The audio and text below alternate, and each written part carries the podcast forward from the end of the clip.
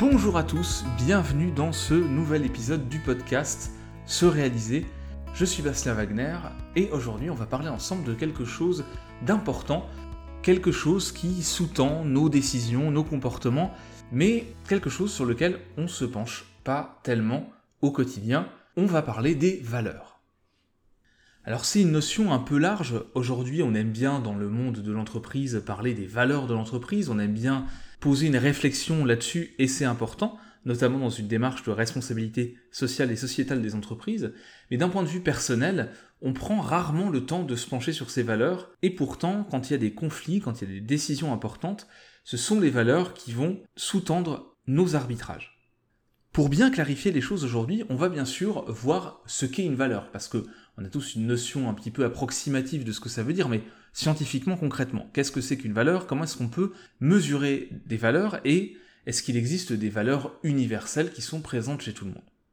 Ensuite, on verra aussi le lien que ça peut avoir avec des traits de personnalité. Et une fois qu'on aura bien fait le tour du sujet, du concept, de la manière dont on le mesure, et de ses liens et de ses conséquences avec plein d'autres dimensions, on va voir, comme d'habitude, comment est-ce qu'on peut agir à partir de ces valeurs. Une fois qu'on les a identifiées, qu'est-ce qu'on peut faire, à quoi ça sert de connaître ces valeurs, d'en avoir conscience? C'est ce que je vous propose d'explorer dans cet épisode. Donc allons-y, sans plus attendre, plongeons-nous dans l'univers des valeurs. Alors les valeurs, qu'est-ce que c'est d'une manière générale? C'est à la fois une boussole, quelque chose qui nous donne le nord, qui guide nos comportements, et c'est aussi un ensemble de filtres qui vont nous permettre de prendre des décisions au quotidien. Donc d'un point de vue scientifique, qu'est-ce qu'on peut dire là-dessus? On peut dire que les valeurs sont à l'origine de ce qui est désirable pour un individu, et elles vont nous orienter vers certains objectifs plutôt que d'autres. Mais toutes nos valeurs ne sont pas actives en permanence dans toutes les situations au même niveau. Une même valeur peut être plus ou moins présente en fonction de la sphère de vie dans laquelle on est, personnelle, familiale, professionnelle, et elle peut aussi s'exprimer différemment dans différentes situations, à un niveau plus ou moins marqué. Alors la plupart du temps, elles vont orienter nos comportements de manière implicite, mais c'est surtout quand il y a un conflit, quand il y a une décision importante, que là, les valeurs vont devenir conscientes et qu'on va vraiment s'appuyer dessus pour essayer de prendre la bonne décision selon nous. Et puis aussi, en fonction des situations, il peut y avoir des conflits entre différentes valeurs qu'on va avoir. Par exemple, il peut y avoir un conflit entre une valeur de fidélité et puis une valeur plus liée à l'ambition personnelle, et ça, ça va rentrer en conflit. Pareil, on peut avoir un conflit entre une valeur de plaisir et une valeur d'image publique, qui là aussi peuvent facilement rentrer en conflit. Pour être un peu plus concret, on peut dire qu'une valeur, c'est une croyance importante pour un individu, qui fait référence à des buts désirables, qui n'est pas liée à une situation, un domaine spécifique, même si elle peut se décliner en fonction des domaines, c'est quelque chose quand même de plus général, on peut aussi dire que les valeurs, ça sert de norme d'évaluation pour évaluer justement des comportements, des personnes, des situations. Et les valeurs vont aussi s'organiser hiérarchiquement. C'est-à-dire que dans notre tête, on va avoir des valeurs qui sont primordiales, des valeurs qui vont être un peu moins importantes dans la hiérarchie et donc plutôt subordonnées à d'autres valeurs qui vont passer en premier. Et enfin, les valeurs ont une influence générale sur nos comportements dont on n'a généralement pas conscience. En clair, les valeurs ont quatre fonctions. La première fonction, c'est la fonction d'orientation. Elles servent à orienter notre comportement. La deuxième, c'est la fonction d'explication. Nos valeurs permettent d'expliquer nos comportements. La troisième, c'est la fonction d'évaluation. Quand on s'auto-évalue, on le fait à l'aune de nos valeurs. Même chose pour l'évaluation d'individus ou d'événements. Et puis enfin, on a une fonction de perception, c'est le côté filtre des valeurs nos valeurs vont orienter notre attention, orienter notre perception, et faire qu'on va se focaliser plutôt sur tel ou tel élément. Et plus fondamentalement, les valeurs, en fait, elles vont faire référence à des besoins universels. Des besoins en tant qu'individu, en tant qu'organisme, des besoins d'interaction sociale, des besoins de bien-être, etc. Donc on va avoir un certain nombre de besoins fondamentaux, primaires, universels, qui sont satisfaits par ces valeurs. Alors dans la recherche, on a plusieurs classifications des valeurs qui existent, et il y a eu des va-et-vient justement pour savoir si les valeurs étaient situées culturellement, s'il y avait quelque chose d'universel dans les valeurs. Et un des modèles qui a pas mal dominé dans la recherche après plusieurs itérations, c'est le domaine des valeurs de Schwartz avec 19 valeurs universelles. Et ces 19 valeurs, elles vont s'organiser autour de quatre pôles, donc deux dimensions qui ont chacune deux pôles, Une première dimension qui va aller de l'ouverture au changement au conservatisme, et donc sur cet axe, on va pouvoir situer un certain nombre de valeurs universelles. Et puis une deuxième dimension qui va du dépassement de soi à la croissance personnelle. Donc le dépassement de soi, c'est plutôt tourné vers le collectif et la croissance personnelle plutôt vers le personnel. Alors je vais vous mettre dans les notes du podcast un lien vers un article qui liste toutes les valeurs universelles et un schéma qui résume tout ça. Pour vous donner quelques exemples de valeurs universelles, on a par exemple la valeur liée à l'image publique, le fait de pouvoir maintenir son image en public et d'éviter l'humiliation. On a la valeur d'humilité, le fait de reconnaître que on est assez insignifiant quand on prend du recul et qu'on voit la situation dans son ensemble et que finalement notre impact reste quand même modeste.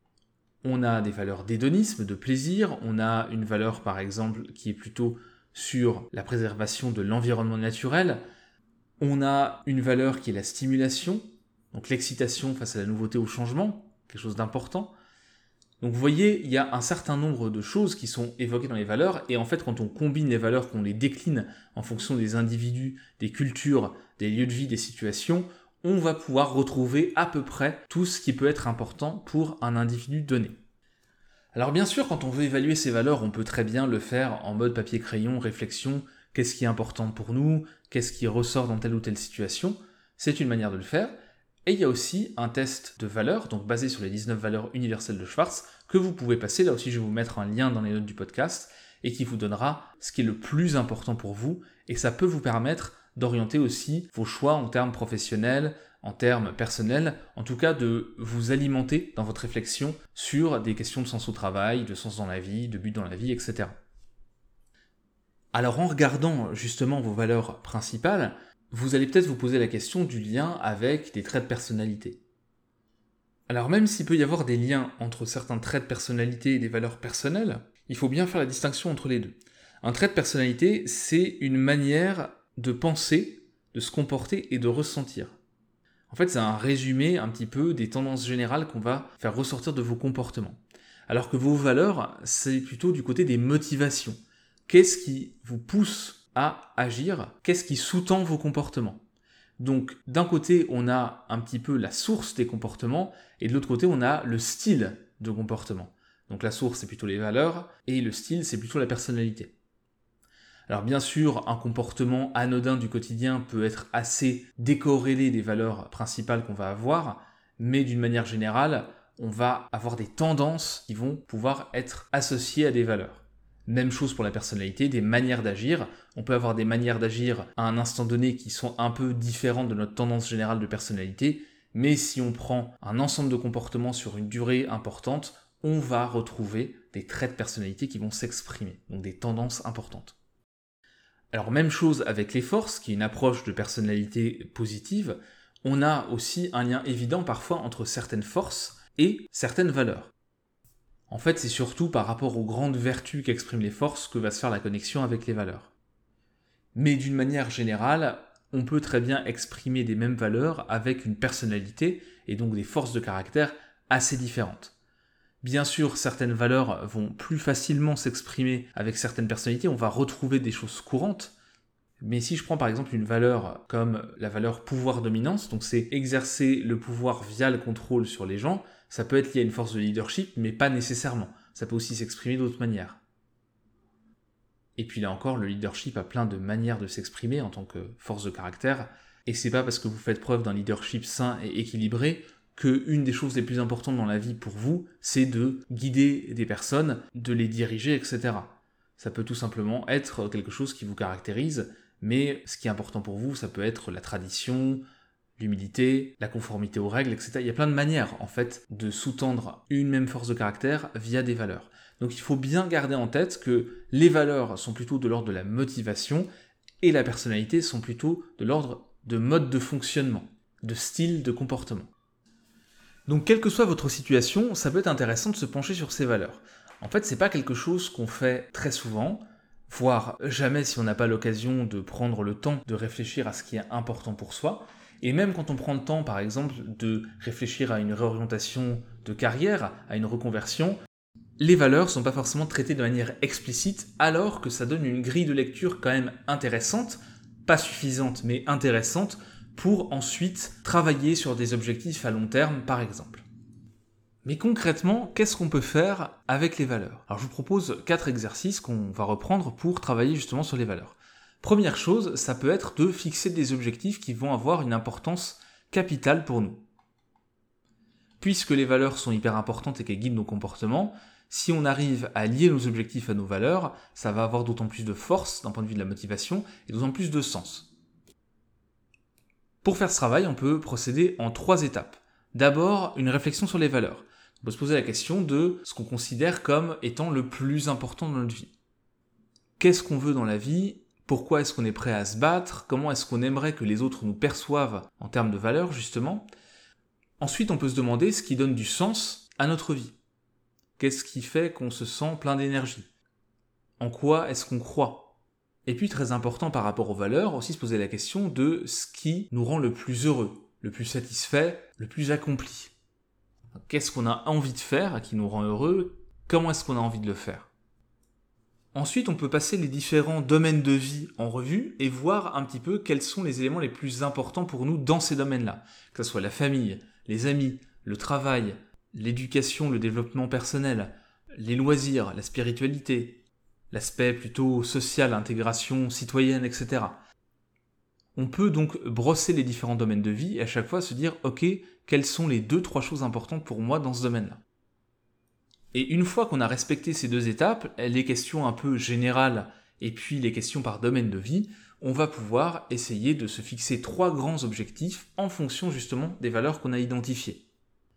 Par exemple, si on identifie des valeurs plutôt liées à la famille, aux amis, à l'aspect social, on va essayer de se fixer des objectifs peut-être professionnels, peut-être personnels, qui vont nous permettre d'incarner ces valeurs, de les déployer, de les vivre au quotidien.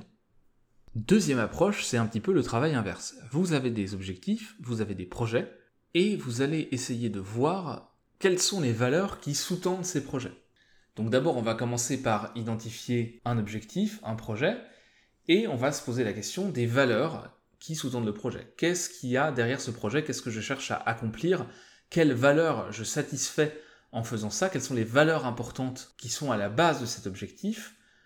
Et ensuite, on peut justement lister des actions, des choses qu'on pourrait faire, qui s'appuient sur ces valeurs et qui permettent d'avancer vers l'objectif. Comment est-ce que vos valeurs peuvent vous aider à atteindre vos objectifs?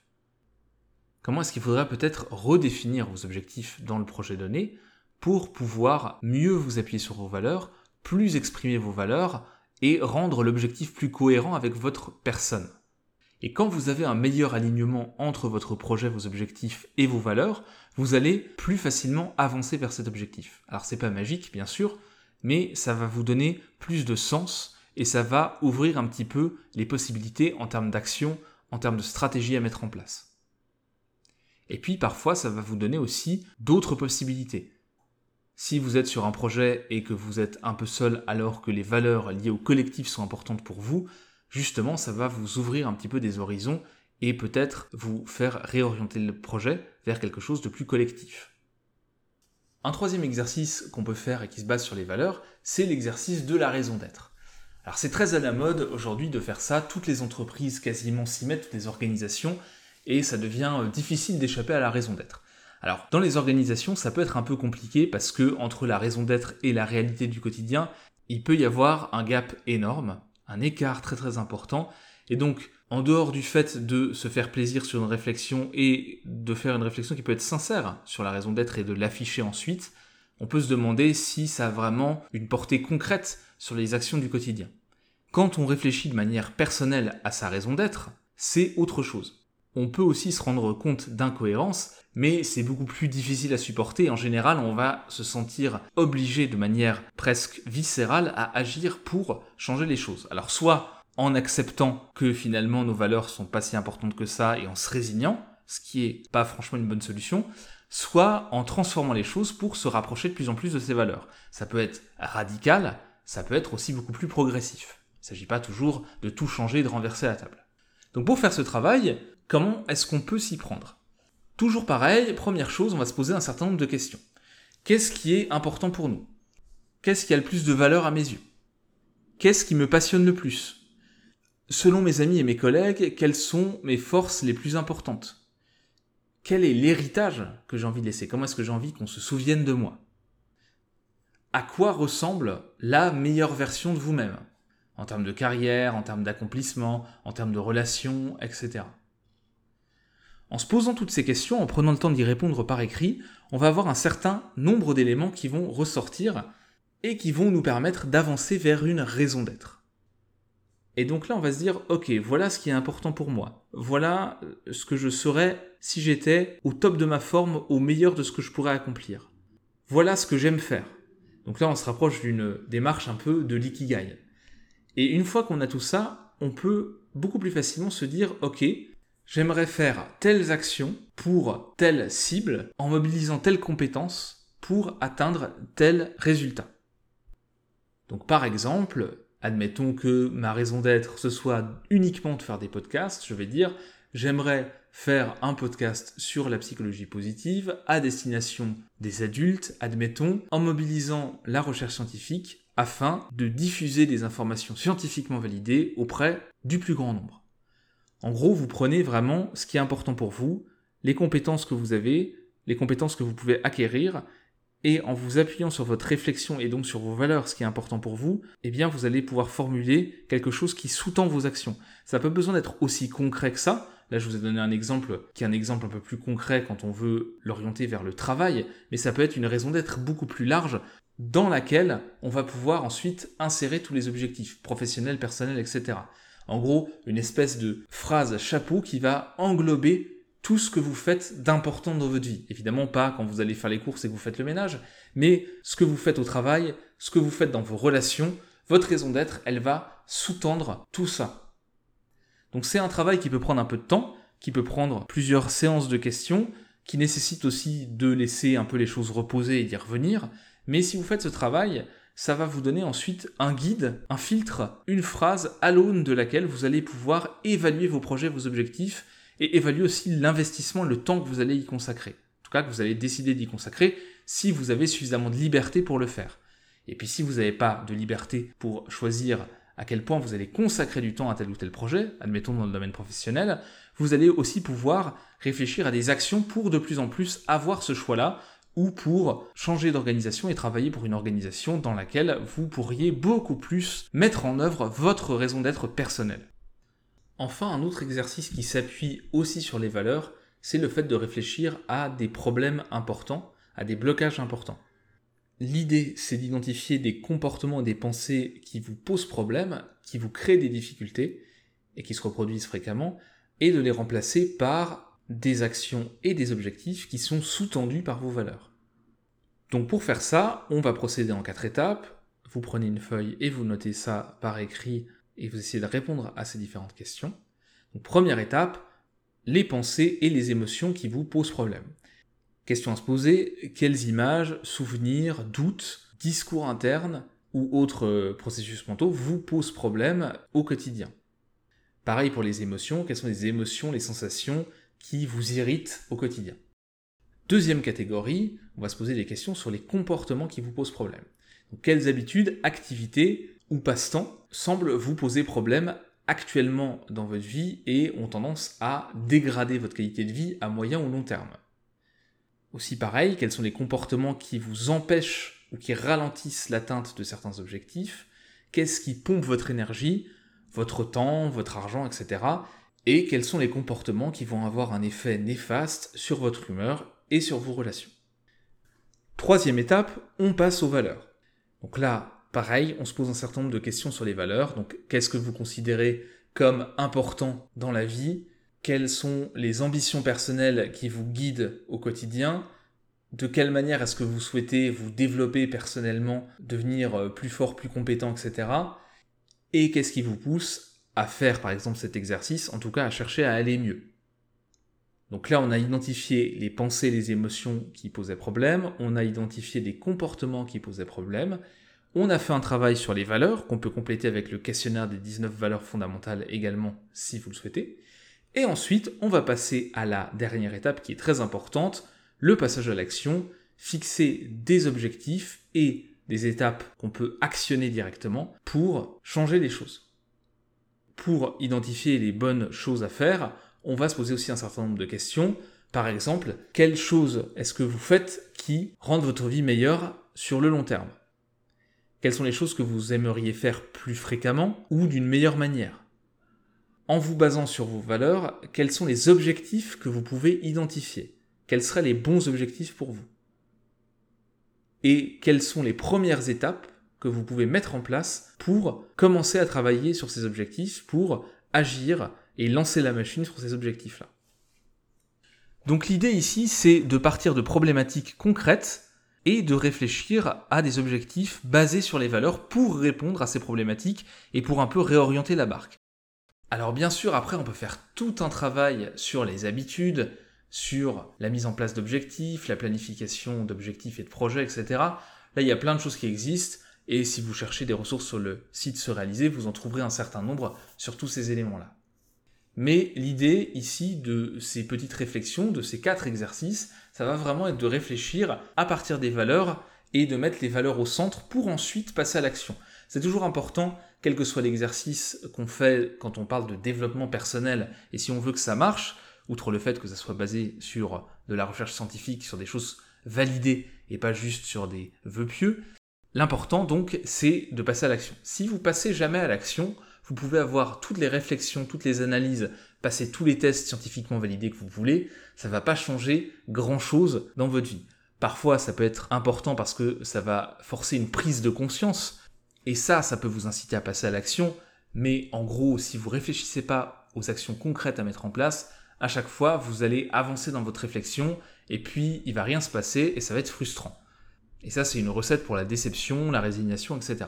Donc, si vous prenez le temps de faire ce travail sur les valeurs, si ça vous intéresse, si vous êtes dans une démarche actuellement où c'est quelque chose de pertinent et qui vous parle, faites-le, mais pensez bien à essayer de passer à l'action avec du concret derrière pour pas que ça reste juste une réflexion plaisante, même si on peut se faire plaisir en passant des tests et en ayant des temps de réflexion. Voilà ce que je pouvais vous dire aujourd'hui sur les valeurs.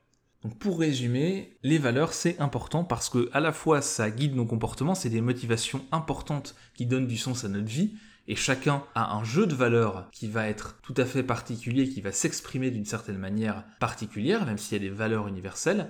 Et en plus de nous motiver, de guider nos comportements, c'est aussi un filtre à l'aune duquel on va évaluer, juger le monde qui nous entoure, nos propres actions, les actions des autres, les événements qui vont se dérouler.